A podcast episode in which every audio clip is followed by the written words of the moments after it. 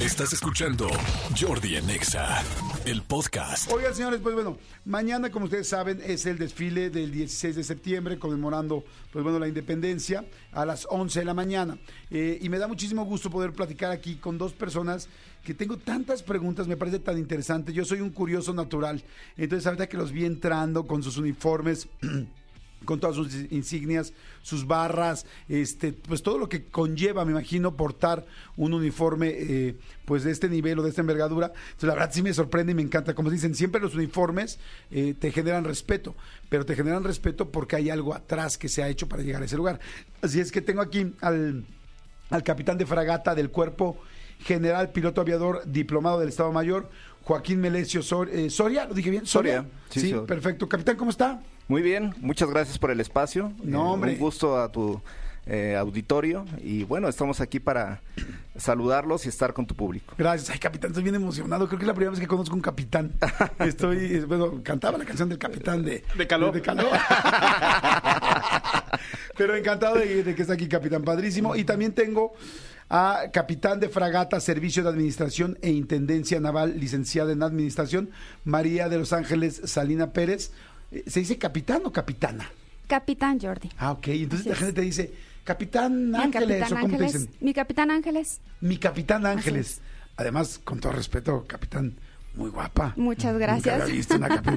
¿Está, soltera, Capitán? Casada. Casada, Capitán. Y, este, ¿Y quién es el Capitán de la casa? Eh, el esposo. Yo doy las órdenes. ¡Eso! Me encanta. Oigan, pues bueno, miren, qué interesante. Tengo ganas de platicar de muchas cosas, evidentemente del desfile de mañana, pero antes de, irme hacia el desfile, me interesa mucho esto de la Marina Nacional. Primero, ¿qué hace cada uno, no? O sea, como que es muy... Por ejemplo, capitán de, fragata del Cuerpo General, piloto aviador. Eh, capitán Joaquín, ¿qué, ¿qué es lo que hace usted? Bueno, yo soy el comandante de ambulancias aéreas. Soy piloto aquí en el Escuadrón 031, es mi unidad, en la base aeronaval de México, en el aeropuerto. Okay. Y yo efectúo vuelos de ambulancia aérea. Entonces, trasladamos, básicamente la ambulancia aérea es un traslado de un paciente grave, pero estable, y lo vas a trasladar vía aérea a un lugar de un hospital básico a un hospital donde le pueda recibir una mayor atención. Nosotros trasladamos a niños, a personal civil, militar. Para el tema de la pandemia, trasladamos 90 eh, pacientes COVID con toda nuestra indumentaria, eh, trajes Tyvex, toda la protección, porque, bueno, nos teníamos que contagiar. Claro. Y también efectuamos, a partir del 2017 a la fecha, llevamos 900 traslados aéreos aproximadamente. O sea, no es solamente gente de la milicia, no es solamente gente que está dentro del contingente militar, sino puede ser cualquier persona civil, o sea, cualquier cualquier persona que lo necesite con urgencia? Claro, porque tenemos, eh, la Secretaría de Marina es, el lado humano, ¿no? Tiene acuerdos con las instituciones del sector salud y asociaciones, Cruz Roja, eh, Micho Humao, ¿no? Es padrísimo trabajar con Micho Humao. Le das una oportunidad de vida al niño de, poder desarrollar, bueno, de primero de, sobrevivir y posteriormente de sanar. ¿Cómo se llega, por ejemplo, a eso? No, yo, yo me imagino, yo en mi caso no tengo ningún conocido que me hayan dicho, oye, tuvo una emergencia y lo llevó este, pues, la Marina Nacional y lo transportaron de un lugar a otro. Quizá no ha sido, no, no hemos tenido esa situación. Eh, pero como es una persona que está en un hospital, no sé, en un seguro social, tiene un accidente en la calle o tal, y la gente se comunica, Cruz Roja se comunica con la Marina Nacional y entonces puede darse esta operación, o cómo es, o sea, cómo llegan a ustedes. Sí, primeramente se tienen que agotar todos los medios, el hospital local tiene que agotar todos los medios, ¿no? Porque eh, es muy importante, ¿no? Eh, no es mover por, no es trasladar por trasladar, es primeramente se agotan los medios, eh, no se tienen los especialistas tal vez, pero en Guadalajara sí, por ejemplo. Ok. Entonces, ahí se tiene un equipo, el equipo está en servicio, y entonces eh, la institución, no sé, el IMSS, coordina con Secretaría de Marina, yo tengo un paciente, no lo puedo trasladar vía terrestre, y requerimos que sea urgente. Entonces, el paciente se hace el análisis, Marina eh, coordina y dice, sí, acepto el traslado, y se efectúa siempre y cuando el paciente tenga la posibilidad de vivir. Ok. Sí, porque si ya está muy grave, pues bueno, eh, tenemos que esperar, ¿no? Claro, sí, de- depende de la situación en cada es. caso, de lo que se tiene que hacer. Nuestro equipo tiene que estar bien conformado con médicos, primero el comandante, segundo comandante, los especialistas, ¿no? Eh, la tripulación aérea, el, el oficial de traslado, y que el hospital local pueda en- entregar el paciente estable y tengamos un hospital receptor que tenga la capacidad para darle una mejor atención. Claro, ¿no? ok. O sea, en realidad cualquier persona puede eh, necesitar y hacer uso de lo que ustedes eh, pueden ofrecerle, pero tiene que ser la emergencia, la situación y que ya no haya otro recurso. Así es, y también a nivel nacional e internacional, porque por ejemplo para los desde el 2010 hemos estado trasladando a niños, desde el 2008 estamos trasladando a niños Michoumau, Ok. ¿no?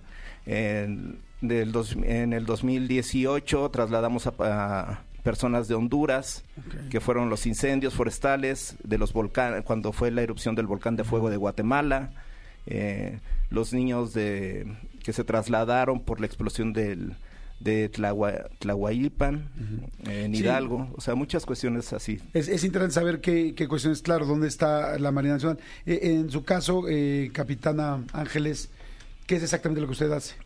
Jordi, fíjate que, bueno, yo soy egresada de la escuela, Ajá. de una escuela de formación. Ajá. Precisamente soy servicio de administración, maestra en finanzas, pero eh, realmente ahorita vengo a platicarte de la pola, de cómo es la incursión de las mujeres también eh, a bordo, ¿no? Que es muy interesante.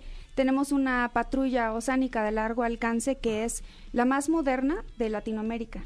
Entonces, México se puede ¿Qué es- sentir o sea, orgulloso. patrulla oceánica es no es ambulancia, es patrulla, está patrullando las áreas marítimas o cómo? Vigilando y realizando operaciones de búsqueda, rescate, detección de situaciones difíciles en que se encuentra la población y, y también salvaguardando nuestra soberanía nacional, que es muy importante, Jordi. ¿Cuál es el caso que más se presenta? O sea, encontrar gente, no sé, quizá náufragos, eh, gente con narcotráfico que están eh, pues traficando evidentemente con drogas por las aguas nacionales o este asunto de la soberanía.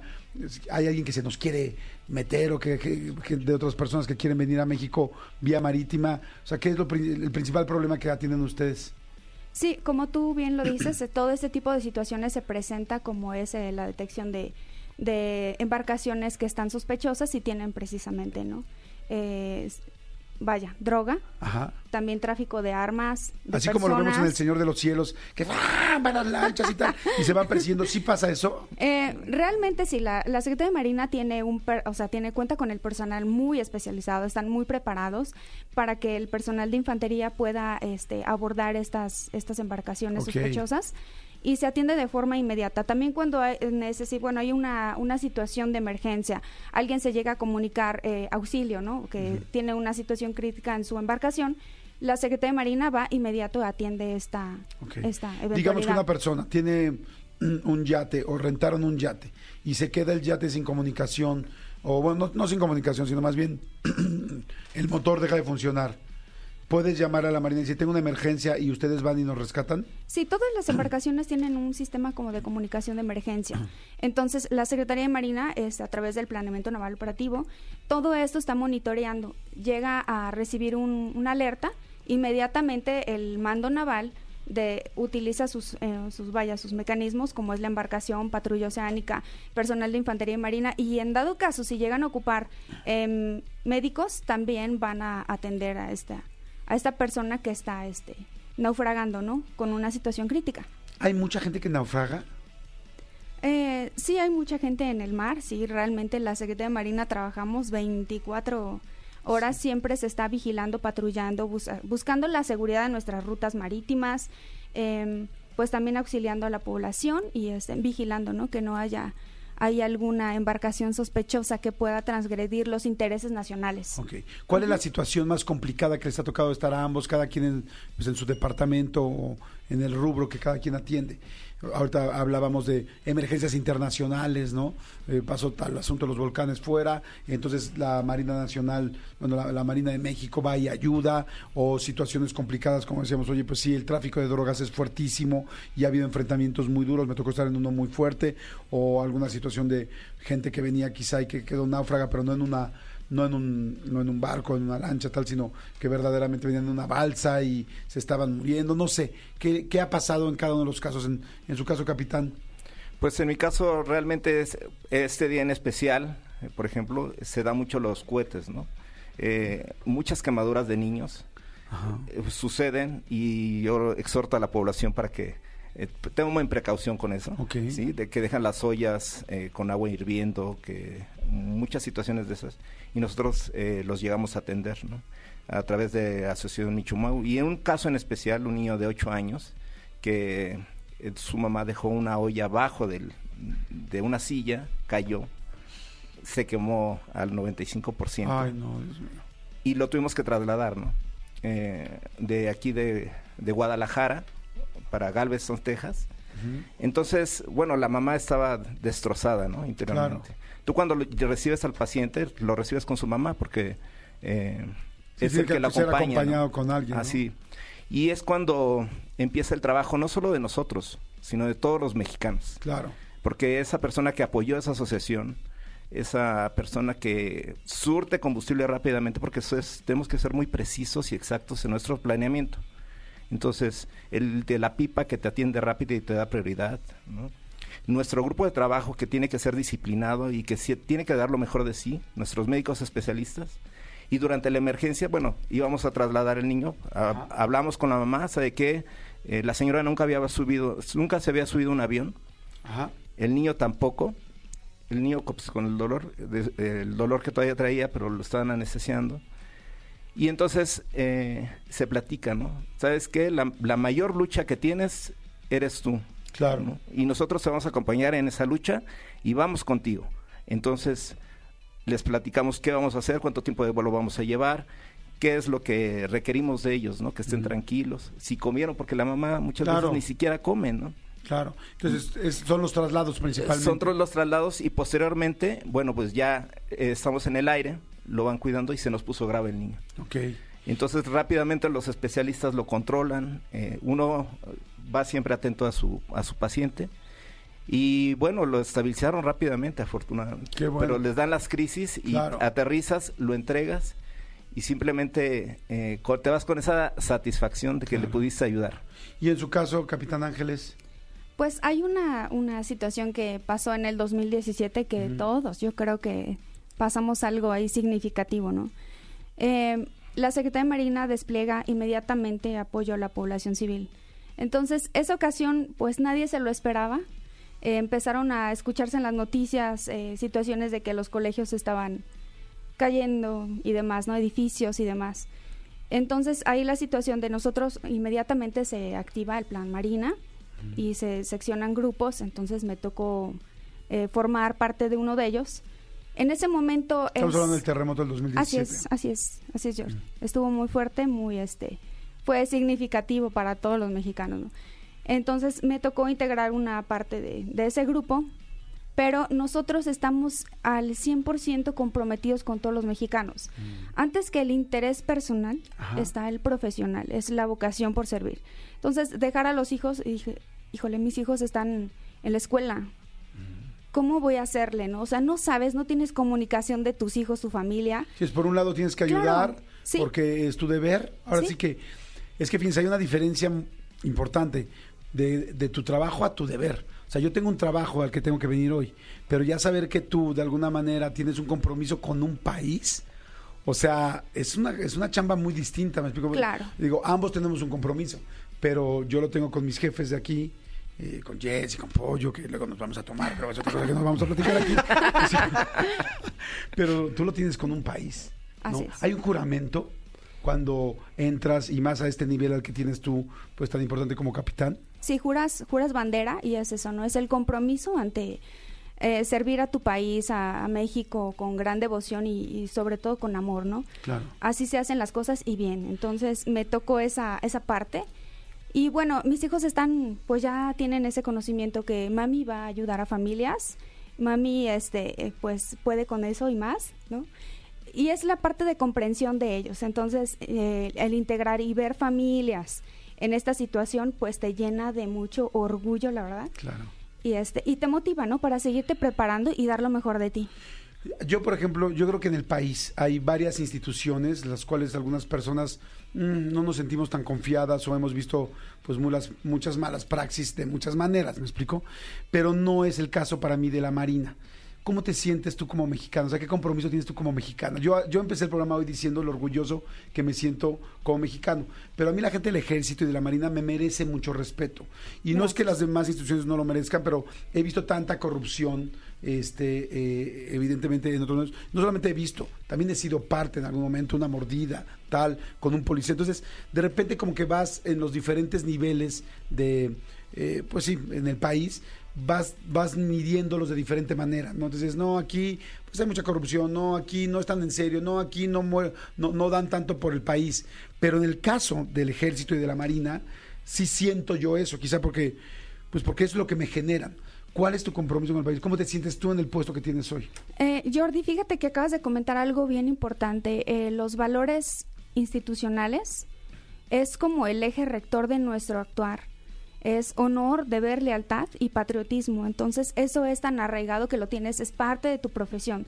Eso te mueve. Entonces, eh, lo vemos con las familias que nosotros ayudamos, ¿no?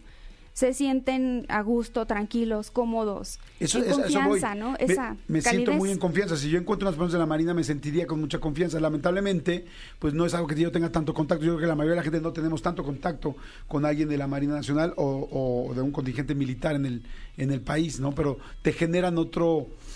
Ay, es que no lo quiero decir despectivamente para otras instituciones, pero te generan mucho más respeto que otras, eso quiero decir. ¿Por qué, capitán? Pues porque somos eh, cerca, ¿no? Queremos el acercamiento y de hecho estamos con ustedes, ¿no?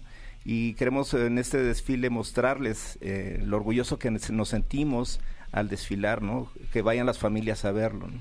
¿Cuál, cuál es el objetivo del desfile de mañana? El objetivo es mostrar nuestra disciplina, nuestras capacidades, nuestra innovación tecnológica, porque este la Secretaría de Marina va avanzando tecnológicamente. Sí tenemos, de repente, digo, voy a ser muy sincero, ¿no? De repente veo un, un desfile en otros países directamente con nuestro vecino que es Estados Unidos, que sabemos que es una de las potencias mundiales, y yo veo y digo, madre deben de tener la mejor tecnología.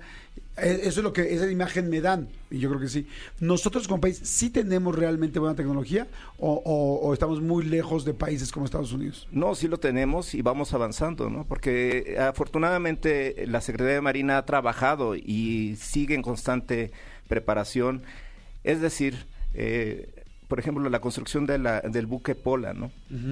La patrulla oceánica de largo alcance se trabaja con gobierno, con empresas extranjeras y se capacita personal aquí. ¿Qué aquí tiene de especial esta patrulla? por ejemplo, aquí en esa, esta patrulla tenía seis, seis secciones. Cuatro se trabajaron en Holanda y, dos se trabajaron aquí. O sea, las ¿Es como un hospital o qué Eh, es adentro? No, la patrulla oceánica es toda una ciudad, ¿sí? Ah, Es ok. toda una ciudad que, que se mueve, ¿no? Esa patrulla oceánica puede estar eh, 22 días de autonomía en el mar, Ok. ¿sí? Y estar navegando y vigilando la soberanía de México. Entonces, imagínate, eh, qué orgullo es que México pueda construir sus propios barcos, Claro. que México pueda construir sus, pro- sus propias patrullas eh, interceptoras, porque también tenemos desarrollo en, en drones, ¿no? los Spartan 200, y es lo que vamos a mostrar en el pueblo de México, Ma- qué es lo que tenemos. ¿no? Eso está bien interesante, ¿no? Porque de repente podemos tener esa imagen, ¿no? Es decir, si realmente se invierte, si realmente tenemos muchas cosas nuevas. Y, Así es, y ustedes me están diciendo que sí, ¿no, Claro. Capitán Ángeles? Sí, tenemos el Instituto de Investigación y Desarrollo Tecnológico, que precisamente trabaja en colaboración con otros, eh, vaya, planteles e instituciones de renombre, como es CONACYT, el Politécnico, la UNAM. ¿no? este, el TEC de Monterrey, entre otros más, y igual también este, acuerdos internacionales, ¿no? Y es esa transferencia de conocimiento para estar a la vanguardia de las exige- exigencias globales, ¿no? Entonces, este instituto está desarrollando muchísimos proyectos interesantes como son sonares, eh, lo decía mi compañero, ¿no? Los, este, los helicópteros, bueno, los aviones no tripulados, Ajá. que esto pues facilita las operaciones navales, porque ya... O sea, ya tenemos aviones no tripulados en México. Así es. Eh, desplazamiento. Son los Spartan y Spartan 200. Ok. ¿sí? Unos pueden despegar de una pista aérea o pueden despegar en forma vertical. Ok. Pero qué padre saberlo. ¿no? Sí, y eso es lo que les queremos mostrar. ¿Y eso lo vamos ¿no? a ver mañana en el desfile? O sea, va- ¿van a ver estos Spartan? Van a ver unas camas temáticas con todo lo que tenemos. eh, el equipo de. También eh, la asociación de nuestra querida Frida Ahora tenemos una perrita legado que se, de Frida. El legado de Frida. tenemos una perrita que se llama Maya, que igual estamos capacitando para búsqueda y localización eh, de rescates eh, de personas. Entonces, eh, pero no solo es eso, sino tenemos muchas cosas más. Eh, búsqueda y localización de, Y neutralización de artefactos, de artefactos de explosivos. explosivos, Ok. lo del tren eh, interoceánico.